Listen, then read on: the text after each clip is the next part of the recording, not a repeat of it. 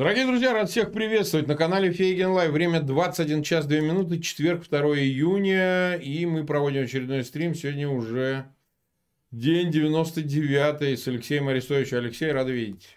Взаимно. Всем добрый Ну что же, нас смотрит 122 тысячи человек, э, что немало, но все равно, так или иначе, мы ждем от вас помощи в том смысле, что ссылки на этот эфир вы разместите в своих аккаунтах в социальных сетях, в группах, может быть, пошлете кому по мессенджеру, заставите посмотреть своих родственников, э, не знаю, девушек попросите, что-нибудь в этом роде. Ну и однозначно подпишитесь на канал Фейгин Live и на канал Алексея Арестовича по ссылке в описании к этому видео. Имя Алексей Арестович. Нажимайте, попадайте на его канал, подписывайтесь, там тоже масса видео выходит. Ну что же, 99-й день. Алексей, мы ждем от тебя, что ты нас э, чем-то обрадуешь. Ну, наиболее яркие события это Северодонецк и так. Херсонская область. Значит, пойдем по порядку. Северодонецк. Да. Значит, мы помним, да, что российские товарищи успели заявить, что город взят, пал, они да. уже победу и так далее. Сегодня с утра ВСУ нанесли встречный удар. И другие силы обороны, и там Нацгвардия и так далее, нанесли удар встречный в Северодонецке. И э, сейчас идут бои, мы отбили несколько улиц, контратакуем, взяли пленных. Причем наступление ведется так и таким способом, что российские войска несут большие потери. Простыми словами, им дали втянуться в Северодонецк. Ловушку такую. Ну да, сегодня уже это все комментируют твои слова о том, что это замануха была. да, сделали ловушечку и влупили. Надо, я сразу хочу дать понять нашим уважаемым зрителям, что это не значит, что мы отобьем Северодонецк скорее всего, не отобьем. И это даже не значит, что Северодонецк русские так или иначе не займут. Посмотрим. Но это был такой ход тактический, очень серьезный, э, для которого требовались очень большие нервы, очень большое умение э, для того, чтобы это все реализовать. И некоторые другие вещи, о которых мы скажем позже, вот он реализован. То есть российские, российские войска, вышедшие в Северодонецк, мало того, что подрезали, подрезали еще так и таким способом, что они начали нести большие потери. И российское командование начало перебрасывать туда войска уже с э, задачей, задача такая ставилась, мы слышим по перехватам, на удержание. Не на захват Северодонецка, а удержание. Я думаю, это несколько оптимистичный сценарий, хотя посмотрим, что будет. Но то, что там же как это, поймали на оперативной фазе, то что, то, что, то, что говорится. Они пытались э, на оперативно-тактической, они накопили силы перед тем, как наступать дальше, брать остаток, остаток там, Северодонецка, 20-30% города, и в этот момент, когда они накопились, по ним влупили как раз. Это называется застать, застать противника со спущенными штанами. Момент накопления сил и с готовностью перейти там, в, страшное, в страшное наступление. И вот на, в этот момент начали. Это признак высокого мастерства оперативно-тактического с нашей стороны. Я бы даже сказал оперативного, судя потому что, ну как, как готовилось это контрнаступление. Э, и посмотрим, что сыграет наша командование дальше. Я замыслов его не знаю, но знаю потом по факту реализации, что и как произошло. Просто вижу по, по открытым признакам. Значит, э, да, еще раз давайте остудим. Это не означает, что мы отбиваем весь Северодонецк или, или мы не, не оставим Северодонецк в принципе. Это значит, что мы провели очень удачный тактический прием, обеспеченный оперативно, который нанес большие потери российским войскам в Северодонецке и продолжает уже бои прямо сейчас. Мы продемонстрировали возросшее мастерство нашего командования, способностью готовить и проводить скрытно подобные вещи. И редкое мужество наших бойцов, потому что напомню, что у российских войск там, во-первых, свежая часть, во-вторых, там преимущество авиации артиллерии никуда не девается. Но наши, даже несмотря на это преимущество, сейчас реализуют контрнаступательные действия в самом же Северодонецке, наносящие большие потери противнику. Эпизод, это не означает отвоевание Северодонецка, но это означает, что удачно втянули, позволили войти, э, подготовились и ударили в момент, который самый неприятный для противника. Непосред... Момент непосредственной подготовки перед тем, как они собирались наступать. Это очень важно, потому что момент, когда, если простыми словами, ну, войска как бы загружают боеприпасы, приходит пополнение, значит, новым силам старые командиры вводят их в курс дела, на карте показывают на местности куда и как, там, значит, они только готовятся, чешут, репу заряжаются, и в этот момент бах, и влупили. Это не войска в обороне это не наступающие войска, это вот как раз очень тонкость искусства, что момент выбрали, в который нанести удар. И тут можно только поаплодировать нашим войскам. Да, это, это было это красиво, вот реально красиво. Как военные оцениваем очень высоко. Тут, конечно, молодцы. От, от а командир... можно судить о масштабе потерь, которые несет э, Минобороны РФ на этом Трудно направлении? Сейчас. Вот конкретно в Северодонецке. Трудно сказать, потому что для этого нужно иметь э, точные данные. А в уличных боях их, получить точные данные обычно очень-очень сложно. Спустя сутки-двое анализ радиоперехватов, там, показания пленных, они, они дадут свой эффект, возможно, сможем назвать. Пока я не берусь. Не берусь. Я почему об этом спрашиваю? Потому что очередной клоун, значит, по фамилии Картополов, он генерал, а, руководитель э, комитета в Государственной Думе по обороне, значит, заявил, а, говорит, э, все, российские военные вообще не погибают. Ну как? Ну, как? А вот как бы вот они теперь обучились, научились, и теперь вообще потери не несут вообще. И, и надо сказать, это хавают. Вот в России это хавают, они реально воспринимают, ну да, ну конечно, они теперь не гибнут вообще. То есть не Могу... только то, что это ложь прямая, но еще и как бы вот ощущение, что это полноценная война, где вообще невозможно, чтобы не гибли люди, вот, по-моему, они пытаются на этом, по-моему, сыграть. Что это, это вообще не война, спецоперация, поэтому никто не гибнет. Спецоперация давно закончилась. Если э, слушать Арестовича Сфигина, будете, никогда не ошибетесь, будете иметь точную информацию. Да. Суточные потери российских войск сейчас на всех фронтах порядка 250-400 человек убитыми, в зависимости от, от э, размаха. Поэтому все эти сказки Ленского леса, что несут потери, да, это не потери тысячи в день, которые были первые полтора месяца операции, но свои 250, в среднем 300-350 они теряют HBU. Ну, соответствующее количество раненых, хотя здесь из-за очень плохого медицинского обеспечения убитых больше, чем раненых.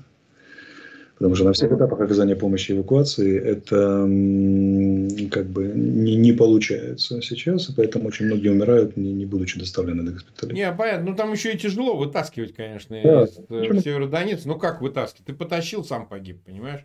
Там они как бы выжидают, пережидают, там ночи дожидаются, логика понятна, но, э, конечно, учитывая современное вооружение, как это из чего фигарят, так и осколочные-то ладно, а интенсивность огня такая, что, конечно, человек изрешечен, сколько он там кровопотери и нету.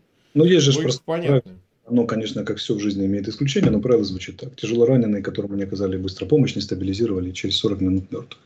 Ну да, это, кстати... Максимум полтора часа. Средний раненый, которого не стабилизировали, не оказали помощь через 40 э, минут тяжелый, через полтора часа. Ну, дальше со всеми вытекающим. А учитывая безобразное медицинское обеспечение, на которое жалуются сами российские военнослужащие, там, оно всегда таким было. Освещающий этот конфликт, ну да, ну то есть среднее, кстати, э, среднее время эвакуации в Афганистане было от 9 до 12 часов при да? боевых горах и так далее. Ну, за это время, вы же понимаете. Да, понятно. Я не думаю, что здесь стало сильно лучше. Да, военная медицина непосредственно в госпиталях, конечно, она сейчас в, в современных конфликтах такого уровня, что спасают 90, 95, иногда 98% раненых. Но до госпиталя еще нужно доставить. А здесь проблемка-то очень серьезная. Так вот здесь ну, да. нарушено. Здесь нету один к трем, потому что очень многие считают, что ага, ну раз 300, значит 900 раненых. Нет, это не так совсем. 300 может быть убитых, а раненых может быть 120-150. Это те, кто сумел выжить там легкие средние. Так что потери несутся, потери несутся очень большие. Можно следить за украинскими пабликами, можно позвонить на горячую линию нашего Министерства обороны. Там прервалась минутку. А что, давно? Все в эфире. Невозможно а... будет в боях не иметь данных. Это реально не, не этот самый, невозможно технически. Э, вот. Опять же, смотрите, ну вот смотрим чисто за Северодонецком за всей этой истории со взятием Лимана, попыткой взять Озерное, попыткой взять Северодонецк и попыткой выйти на трассу Бахмут-Северодонецк. Если украинские войска контратакуют и берут Камышевах, если российским войскам, несмотря на то, что они пытались на широком фронте выйти к трассе, не удалось это сделать в течение двух последних недель, угу. Угу. Они дошли почти 2-3 километра, в некоторых некоторых местах полтора километра до, до трассы. Вот что тебе не дает пройти полтора километра до трассы? Там 2-3. Что может не давать? Ну что, плотность огня, больше ничего. Плотность огня, а пройти полтора километра можно проползти, в конце концов, и выйти на эту трассу, поставить там флаг и так далее, утвердиться. Не могут. А плотность огня... Не, ну, как связана плотность огня с потерями? Скажем понятно, так. Интенсивность. Недвумысленно связано, правильно? Ну, вот как потерь нет, это, это и русские свои не бросают. Не, ну так вот мы хотим это объяснить, как Картополов уже одно заявляет, он же официальное лицо. Угу. А мы вам объясняем, вы звоните действительно на линию, узнавайте, если ваш а, кто-то из близких э, на учениях в Украине, и вам говорят, что потерь нет, ну, значит, лучше позвонить. Так, Так, мы перемещаемся в район Херсона, потому что разные звучат заявления, оптимистические того, что происходит в направлении Херсона. Сейчас карту здесь, покажем. Здесь тоже хотелось бы охладить, как бы, да, был мы охлаждали, охлаждали, еще раз охладили. Да, еще, еще. Там, еще там новости, новости сдержанные, новости положительные. Значит, что произошло? Там нам рисовали чуть ли не взятие Херсона. Нам рисовали чуть ли не выход на новую Каховку и разрезание, ну там да, оптимисты, и нарезание до Днепра. Я с самого сказал, что не будет ничего такого, потому что соотношение сил и средств не позволяет это сделать. Что мы сделали? Там тоже поймали на оперативном скачке. Российские войска перебросили туда силы, средства, ПВО, там, танки и так далее в готовности наступать. Потому что на каждом оперативном направлении высшее командование российской армии требует э, успеха. Они очень плохо координируют разные оперативные направления. Очень плохо. С самого начала было одно оперативное направление вот на Киев. Вот вы там воюете и вперед. Причем две киевские группировки тоже, которые наступала с запада и с востока, не очень координировались между собой. И от каждого требует агрессивности, взятия, мер, продвижения и так далее, и так далее, абсолютно не соотнося их между собой там, на разных направлениях. Например, Херсон и Северодонецк никак не согласованы в российской армии, да даже Запорожье и Херсон не согласованы. Разные командиры, все хотят успеха, от всех требуют и так далее. Вот они там готовили свое наступление с, границы, с задачей выйти на границе Херсонской, там двинуться к Николаеву, двинуться к Кривому Рогу. И наши опять их поймали со спущенными штанами ну, не скажу в ночь перед наступлением, но за очень короткое время до наступления, опять же, когда мы в наиболее уязвимом положении находится, наиболее уязвимое это непосредственно перед началом действий. Наши влупили на трех направлениях, три переправы организовали. Обе были успешны, хотя не без потерь, сразу скажу. Вернее, обе. Все трое были успешны, не без потерь. Зашли на ту сторону, форсировали Ингулец, закрепились, создали плацдарм. Дальше все ожидали от них страшного развития успеха, но так не бывает. Российская армия перебросила туда, российская команда перебросила свои части и пошло таранить эти плацдармы. Помнишь фильм «Батальоны просят огня», такой знаменитый? Конечно. Когда форсировали, и задача была удержать, да. Потому что здесь отвлекали, на самом деле наносили удар в другом месте. Я не скажу, что здесь так, но началась фаза, когда войска форсировали, исчерпали возможности к наступлению, стали в оборону, и пошел противник выбивать, потому что задача ликвидировать плацдарм. Так вот, при попытке выбивать, э, противникам выбивать наши войска, которые, конечно, безусловно, тоже понесли потери, это война, там разгромились сегодня батальонную тактическую группу российскую мотострелков. В ноль практически. Она уничтожена. Это к вопросу о том, потерь нет. Несколько десятков единиц техники и не меньше, там, я думаю, пары сотен убитыми только. Вот это цена наступления, цена выбить, выбить наши войска. А теперь смотрите, представьте, что наши войска взяли, собрались и ушли. Что произошло? Наши вернулись на те же позиции, которые были до этого. Потеряли что-нибудь? Ну, понятно, что есть потери, потому что наступали, зато сорвали попытку наступать, нанесли потери российским войскам, и теперь им долго нужно собираться силами, чтобы эту попытку повторить. А наши, напоминаю, что в Северодонецке, что под Херсоном, в любом другом месте бою, ведут борьбу за выигрыш во времени. По одной простой причине. Потому что выигрыш для времени – это западное оружие, которое подходит сюда. Угу. Вот теперь про западное оружие. Смотри, с одной стороны, оно как... Марк, я хочу, чтобы мы зафиксировались. Это давай, давай. Очень правильная, точная и замечательная вещь со стороны наших военных. В двух местах сорвать подготовку противника к наступлению. Если разобраться, то на запорожском направлении тоже была пара серьезных артиллерийских ударов, которые сорвали попытку двигаться и там, в частности от Васильевки. Что в Васильевке накопили войск, готовы были двигаться на Запорожье, мы с тобой это говорили, а не получается. Да. Что прилетает очень хорошо и так далее. Поэтому наши в совершенстве уже овладели искусством, можно сказать, срывать подго- подготовленные действия российских войск на конкретных направлениях. Это признак сильно возросшего оперативно-тактического, местами даже оперативного мастерства. Можно аплодировать нашим военным. Молодцы. От командиров до, от генералов до рядовых все действуют аж как вот, как бы, как вот слаженная машина. Это очень хорошо. Так, ну нас э, почти 300 тысяч смотрит. Э, я напоминаю тем, кто присоединяется, подтягивается медленно, по капле. Ну уж как если зашли, то сразу не стесняйтесь. Делайте то, что всегда и как обычно. И подписывайтесь на канал, это тоже. Помним людям, которые часто обновляются, новые, и да и старые, может быть, забыли, что когда вам кажется, что Марк призывает, и я призываю поставить лайк, это кажется, ну так а что, я, я капля в море, там 300 тысяч человек, мой лайк.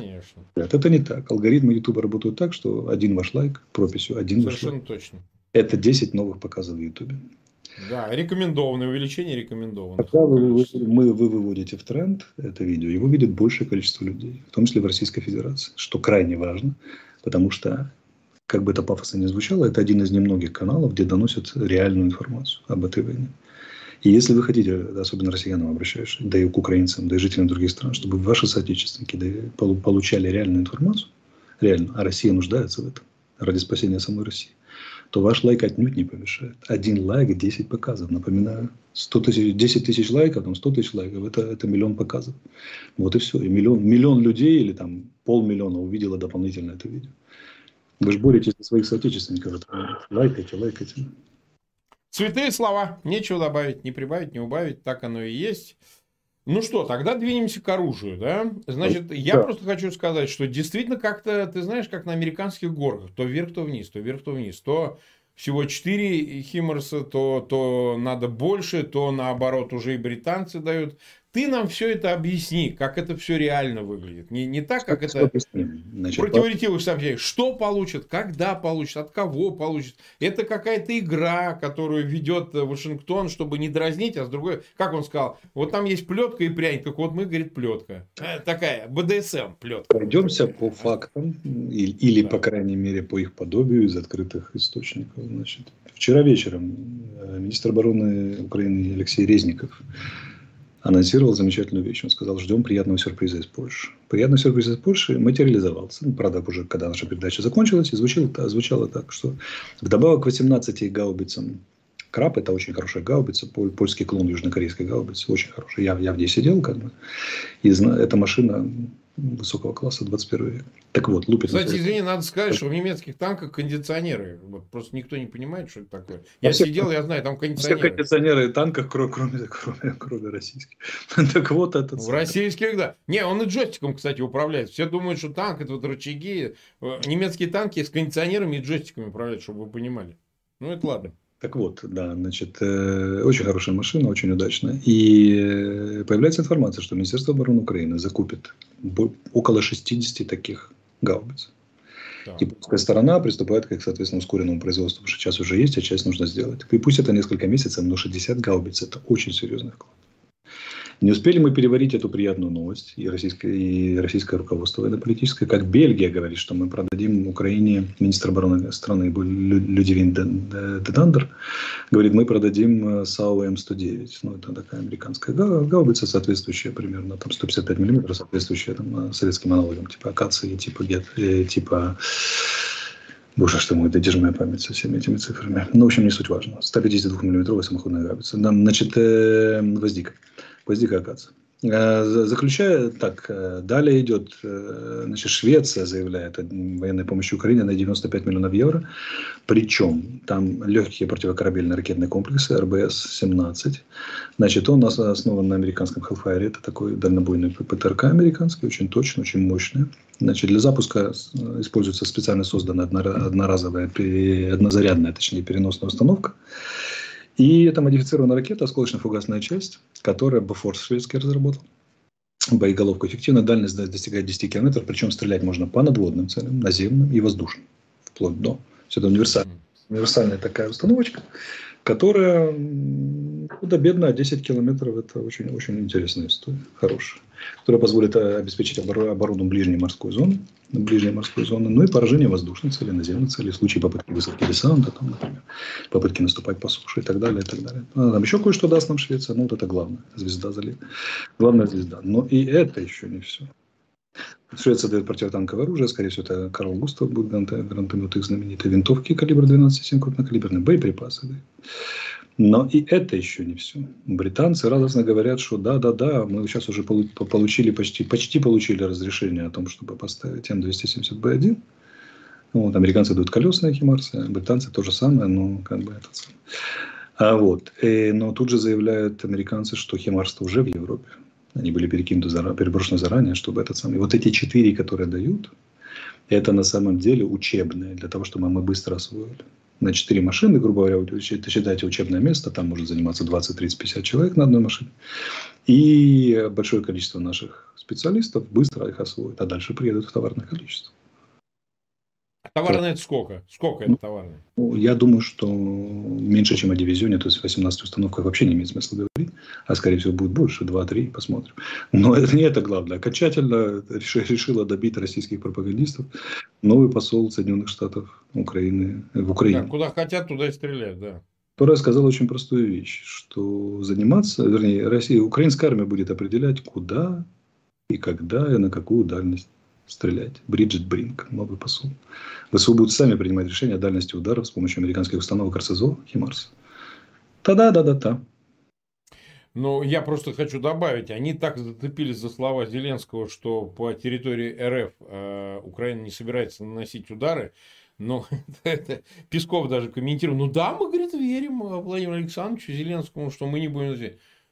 Они здесь реальны. Ну вот я считаю, что ну, надо быть конченным идиотом, чтобы считать, что действительно не будет наноситься или будет... На... В зависимости от будет все. Потому что как бы э, совершенно непонятно, чем руководствуются люди. С чего бы это в условиях войны таким вещам не происходить. Ты можешь не комментировать, но я просто к тому, что а, значит, э, нужно принять уже наконец тот факт, что вы не захватили Украину и что теперь в отношении вас все возможно. И ваши их там нет на протяжении 8 лет, возвращается это не мы. Вот. Это не мы, а это не мы, а это вы. А это вы там кто-то покурил не там, поссал не там, и в итоге, значит, у вас крейсера тонут. Поэтому, на самом деле, как говорится, долг платежом красен. Вам говорили, не вмешивайтесь, не, не влезайте. А теперь будет все, скорее всего. Ну, хорошо, тогда расскажи нам о пакете санкций, как это работает. Да, это еще одна интересная тема, но я хотел бы тут немножко продолжить. Значит, давай, что давай. ударов по российской территории. Здесь нужно понимать очень четкую историю, что у нас, во-первых, хватает работы здесь для них, для этих комплексов. Нам надо, нам надо вытормаживать российские попытки наступать там, и так далее, и так далее. То же самое Северодонецкое направление, Изюмское направление. Там Химарса и прочему оружию будет вот так вот, так вот работать здесь. А вот, поэтому надо это очень четко понимать. Теперь по санкциям. Значит, ЕС согласовал шестой пакет санкций, наконец-то. Ура, ях. Там любопытнейшая есть э, опция. Венгрия возразила против наложения персональных санкций. да патриарха Кирилла. Да. Вот почему-то католики и протестанты венгры преимущественно решили позаботиться о Кирилле, но я понимаю, о чем, потому что, скорее всего... Да, сто процентов там день, тележку денег отвезли. И много-много денег приехало. Ну, учли эту особую позицию Венгрии, там, ладно, и так далее. Но этот шестой пакет санкций означает эмбарго на нефть из Российской Федерации, санкции напомню, против Сбербанка, напоминаю отключение от Свифта, запрет операции, точнее, напоминаю, что э, до, до конца года 90% российской нефти хотят сократить вернее, потребление в ЕС. И тут же возникли контакты администрации Соединенных Штатов, включая самого президента Байдена. Анонсирован встреча с представителями Саудовской Аравии, которая была слегка омрачена убийством журналиста Хаштогина когда-то в Турции и так далее. Почти сделали э, изгоем, но вот контакты восстанавливаются. Понятно почему, потому что от Саудовской Аравии ожидают, что она возобновит. Увеличение добычи, это очевидно. Сегодня глава, глава офиса и политический советник президента Зеленского Андрей Ермак обращался к арабской аудитории, включался вместе с министром иностранных дел Дмитрием Кулеба и прямо сказал, ну, если очень коротко, от нас хлеб, от вас нефть. А королевские династии Персидского залива, как нефтедобывающие страны и так далее, они же как раз и есть поставщиками. Ну, вернее, они, они компенсируют, должны компенсировать Западу нефть, но они есть потребителями нашего хлеба. Причем в очень больших размерах, там до 20-30, в некоторых странах по 40% это украинский хлеб. Как бы, да, поэтому это ключевое обращение. Аудитория явно заинтересована, слушала. Я, я, я по видео наблюдал это все и могу сказать, что ну, вот такая связочка неприятная для Российской Федерации еще одна вырисовывается. В этом, точнее, не для Российской Федерации, давайте будем точны, для путинского режима. Это разные вещи. Вот такая история. Следующее. Тут же прилетает еще одна новость. На ближайшей встрече НАТО в Мадриде, это конец этого месяца, уже согласовали, заявил постоянный представитель США при НАТО Джулиан Смит, что дама, по ее словам, в документе будет в новой стратегической концепции Россия будет провозглашена главной угрозой Российской Федерации. Ну, понятно, в таком документе они не могут объявить Путина и путинский режим, как бы тут, тут формулируется государство. Ну, тут уж теперь. Да, да, но как бы как, как уже есть. Как бы здесь уже Россия, Россия э, несет свою долю ответственности за то, что позволила Путину править так долго, к сожалению, как государство, и народ в том числе. По, и по ее словам, она говорит, будет еще одна вещь отмечена. Тесное сотрудничество Российской Федерации с Китаем. Угу. Вот, что и представляется для, для, НАТО, для НАТО ну, скажем так, тут надо выбрать слово между нежелательным и неприемлемым, ну, допустим, нежелательным. А вот. Напоминаю, что в предыдущем документе 10 лет назад принято, Российская Федерация считалась партнером. Теперь он назначается главным противником. Ну, это понятно. Вот это умелая, очень умелая внешняя политика, проводимая на российским военно-политическим руководством нынешним. Э, вот, да. И тут надо сказать, что сегодня ввели дополнительные персональные санкции, которые, как, которые ты очень любишь. И я которые, обожаю их. Которые и, были... и мне их всегда мало, ты понимаешь? Я, я уже понял, которые были наложены там на, на высокопоставленных российских товарищей. Сейчас скажу на кого. Не, американцы ложили и на Захарова, там снова на Ралдугина, да, так сказать, по другой теме. Там много кто, и Мордашов, вся семья и так далее. Это вся история, да, да. То есть так догнали и персонально. Как это не сложно? Как это не сложно? Но, точнее, не несложно, а не просто в силу там особого пиетета к персональной ответственности, коллективной ответственности, в, скажем так, уважению частной собственности и так далее, и так далее, персональные санкции наложены и будут накладываться. Вот свежая информация. В Камышевахе при попытке контратаки российских войск э, ВСУ разбомбили, ну, разнесли колонну противника, около 50 убитых с российской стороны. Что-то там происходит интересно на Северодонецком направлении. В течение суток двое будет понятно, в какую сторону поехал интерес. Еще раз призываю всех не увлекаться и не считать, что Арестович объявил, что Северодонецк отбили или обязательно отобьют. Мы ведем маневренную оборону. Она может предполагать и тактическое наступление, и отступление, и охват, и так далее, и так далее, и контратаки. И вот это сейчас проходит. Но мастерство есть, мастерство непосредственно сказывается на поле боя. Это к вопросу о том, что потерь нет. Не, не, не несем потерь. Ага, сейчас. Ну, он так сказал. А, ну что, нас уже 350 тысяч смотрит. У нас э, все-таки расчет на то, что у нас восстановится число присутствующих в онлайне э, наших Смотрите, зрителей. Мы решили провести эксперимент. Поскольку онлайн важен, нам важен охват. Э, важно, важно. Не для самолюбия, а для пользы вещей. Значит, мы понедельник, 100%. среда, всю следующую неделю проведем в 22. Да, я вот думаю, в 22 надо провести и посмотреть, как это работает, если люди... И работает ли посмотрим. Да. 22 или 20? На следующей неделе, э, с понедельника в 22, давайте попроводим. Если действительно кому-то комфортнее в 22 смотреть, давайте попробуем недельку поработать, а там дальше видно будет. Кстати, Тем может... более предстоят наверняка острые события всю острые неделю, события. скорее всего. Интересно, я могу сказать вам следующее, что вы э, просто явившись или не явившись, покажете нам, в какое нам время вести. Также вы можете высказать свое мнение в комментариях, нам это важно, мы, мы его будем учитывать. Когда 21, значит 21, 22, значит 22. Да, да. Как... да. А теперь вот смотри, вот такой вопрос, который мне пишут, задают его, я все обобщаю. Я не могу задавать, друзья, конкретные вопросы, потому что их будет очень много. Время в обрез, мы и так уже скоро 30 минут.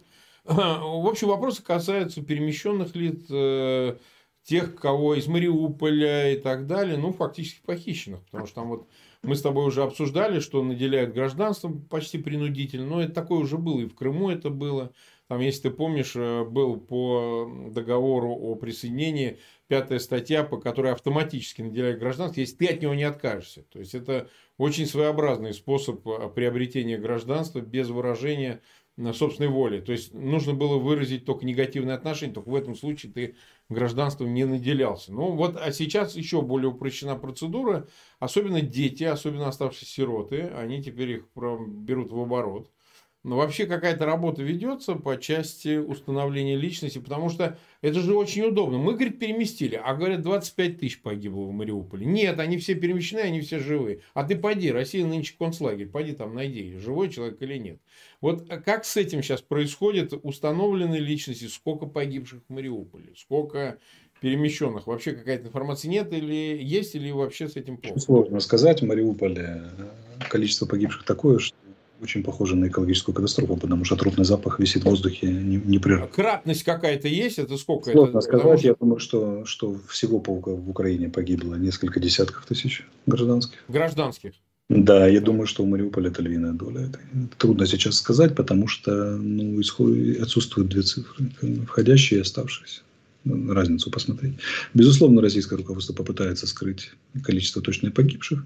Они для этого тела сжигают, убирают и хоронят в братских могилах. И будут манкировать, ровно как ты говоришь, а манкировать, так они же не погибли, они выехали в бескрайнюю Россию, поди их Конечно, да. найди и так далее. Да, с, с Россией выдачи нет и прочее, прочее на Сибири. Но, тем не менее, как бы занимаемся. И э, ну, вот я, ваш покорный слуга, лично сопровождал, грубо говоря, присматривал за выездом через территорию России э, обратно в Европу, а потом возвращением в Украину за несколькими семьями. Ну, кто обратился за помощью и кому могли. Как могли, помогали. Поэтому борьба идет за каждого человека. И ясно, что наши спецслужбы работают, работают э, спе- спецслужбы партнеров, гуманитарные организации пытаются установить семью каждого человека. Но последствия этой войны мы будем расхлебывать десятилетиями. Разъединенные семьи, вывезенные дети, дети-сироты, которых э, просто похитили и при- присвоили российское гражданство, не спрашивая, да, ни родственников, ни их самих. Э, Полтора миллиона людей примерно сейчас в Российской Федерации, по некоторым данным. Полтора миллиона. Это с начала войны, с 24 февраля. Сначала, вой- не знаю, с начала ли войны, но такие цифры звучали, я сейчас даже уже не помню где, но ну, значительная часть это те, кого вытащили, вы- выдернули после войны, просто наси- насильно вывозя там, да, или, или принуждая к покиданию территории Украины на российскую территорию. Не берусь сказать, сколько с начала войны, но цифру услышал, что вот всего сейчас где-то около полтора миллиона украинских граждан на территории Российской Федерации. Может быть, она ошибочная была, тем более, что не могу указать источник, но что-то такое где-то в бесконечных справках, которые я читаю, мелькало. Сейчас уже даже не помню. Вот так. Но то, что это Так. сотни тысяч, сотни тысяч, можно сказать наверняка. Ага, в России какие-то иностранные, третьи страны представляют интересы Украины по этому вопросу? Какое-то Ну, движение здесь есть? На, на персональном уровне, да, есть э, помощь со стороны ряда стран, которая помогает, э, ну, персонально семьям. Я не будем раскрывать подробности, потому что ну, мы можем обломать и эту очень тоненькую нитку, которая, которая помогает, а на которой висят конкретно людские судьбы. С этим тоже понятно. Ну что же, тогда э, последнее, что я хотел спросить, вот относительно информации о том, что пропал уже две недели, это западная пресса сообщает. э, на- Да, э, вот пропал м, Дворник. значит, руководитель, да, Дворкин, да, который руководил операцией. Э, Какие-то источники подтверждают в Украине это, что его нет там? Не можем подтвердить, как и не можем подтвердить ранение Пушилина, широко растиражированное. Поэтому собираем информацию. Появится, скажу. Но то, а что вообще как? Да. российское руководство проводит там самые смелые эксперименты с зампотеха, замполита, назначая на командование операции, ну, это однозначно. Поэтому, как бы... Западная пресса со ссылкой на разведслужбы западные говорит о том, что, помимо всего прочего, что Путин руководит операцией непосредственно. Вот из, э, не знаю, перехватов, из какой-то оперативной информации можно судить о том, что действительно Путин склонился над картами, попыхивает трубочкой и по глобусу определяет направление удара. Мы с тобой говорили, вряд ли. Это он, не Сталин. Я в это не верю, но пресса об этом Да, скорее всего, Я- это выглядит так. Он может нам сказать, а ну расскажите мне замысел, там, да, как это, что осуществляете. А почему вот этот командир полка не справляется? Если он явно не справляется, кто там командир, давайте его заменим. А кто командует группировкой, давайте заменим. Но это не, не означает. Это означает контроль. Это не означает даже координацию, уж тем более там непосредственно командование. Сомневаюсь, что он Да он в этом ничего не понимает. Что он там... ну, Зачем, зачем идиотом выглядеть, как бы, да? да. Тем более изве- изве- отношения между ФСБ, КГБ и военными известны, и стороны никогда не, никогда не м, упускали случай очень жестко друг друга подколоть, обломать это прямо на И вот, грубо говоря, как ни крути, офицер КГБ Путин приходит к военным и пытается что там по карте показывать, но они посмеются, скажут, «Ну, идиот. Ты Зачем? понимаешь, здесь мотив ведь какой? Он же ведь им не доверяет. Он считает, знаешь, как Сталин расстрелял всех офицеров. Он почему их расстрелял? Потому что он им не доверял. Он боялся, что они его просто нахрен расстреляют, чертовой матери, и все. Контроль же не означает управление. Ну, а, а, управление, контроль, он их, э, может, и контролирует, но ему нужно контролировать, потому что он считает, что они проигрывают сознательно, специально. Ну, как специально? Не хотят воевать. Контроль, но не управление. Контроль и координация есть функция высшего командования. Да, Это и в бизнесе, и везде, это даже, даже в театре. Но это не означает непосредственно исполнение ролей там, или режиссуру спектакля. Поэтому как бы присматривает точно, я думаю, создает альтернативные источники альтернативной информации, там, пинает ГРУ бывшая, ныне ГУ, а ну давайте доложите, пинает ФСБ, ну-ка покажите, куда, как и что, откуда готовится нападение, как управляются, оценок требуют, но так, чтобы он полки по карте перемещал, я, не, я не в это не верю. Непосредственно вмешивается в ход контроля операции, верю, вот такой формулировке, а непосредственно управляет операцией, не верю слово совсем. Хотя там, я, от них все что угодно можно ожидать, оно останется. Так, понятно. Вот смотри, э, многие, и мне вот задают часто эти вопросы, в связи с тем, что последний э, истерик по фазе э, идет от пропагандистов, безусловно, они отражают позицию Кремля, несомненно. Относительно мы снова термоядерным оружием по вам ударим. Я это расцениваю как реакцию на поставки вооружений. Просто я не могу это по-другому определить. Их очень это нервирует. И поэтому в ход идет уже публичное, э, публичное заявление снова в той же стилистике, что если война и будет, то эта война будет термоядерной, имейте в виду, и удар будет не по Украине, по Вашингтону. Э, ну и так далее, и так далее. Ты полагаешь, что к этой риторике они снова прибегают именно по этим причинам, или это просто, ну как, проходит э, стадии, стадии психологические, как на кушетке?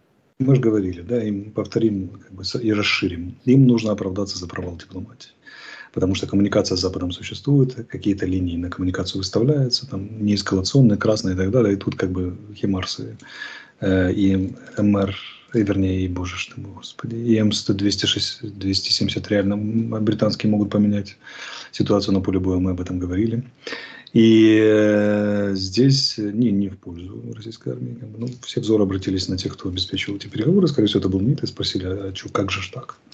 Ну и что Белому Лаврову говорить? Ну, про, про то, что вот мы уже, уже как покажем. С дипломатического на человеческий это переводится примерно так. Мы препятствовать поставке вооружений не можем, применению не можем. Mm-hmm. Поэтому мы, мы скажем сейчас что-нибудь страшное, потому что это единственное, что нам остается. Это, это риторика. Это риторика, и несоответствие этой риторики уже показывает, насколько, насколько безнадежном положении они оказались с точки зрения всех, всех, всех разумных наблюдателей. Потому что в ответ на поставку комплекса, который стреляет на 70 километров, угрожать ядерным ударом по крупнейшей и сильнейшей военной державе, ну, это, знаете ли, сиди-сиди, я сам открою. Поэтому... Не ну, пари... то есть, э, это все равно связано с оружием. То есть они боятся поставок Конечно. этого оружия. Еще как боятся. Э, вот эти поставки, ну, допустим, 40 комплексов придет, 36, да, да. уже способны изменить ситуацию так, что о серьезных оперативных наступлениях при условии, конечно, что будет достаточное количество боеприпасов, что мы их удачно применим, что они не будут вынесены российской стороной, этому не понесут потерь. Эти поставки способны изменить правила игры на поле боя так, что о серьезном оперативном наступлении, а, а точнее об успешном, попытки это могут быть, речи уже российская армия вести не сможет. Это радикальное изменение правил игры на оперативном уровне радикальные, потому что в конце марта они проиграли на стратегическом уровне, когда не выполнили замысел стратегический. А сейчас они вот спустя два месяца при поставке этих боеприпасов, при насыщении нас артиллерии 155, которая происходит, они не, не будут способны, самоходные, в том числе они или в первую очередь самоходные уже, они не будут способны иметь оперативные успехи. То есть это проигрыш на оперативном. Это уже очень серьезная вещь. По крайней мере, перспектива этого проигрыша. Это очень серьезная вещь. Это принципиальный сдвиг всего переговорной позиции, политической позиции, военной позиции Российской Федерации, конечно, они будут в истерике. Это катастрофа для них.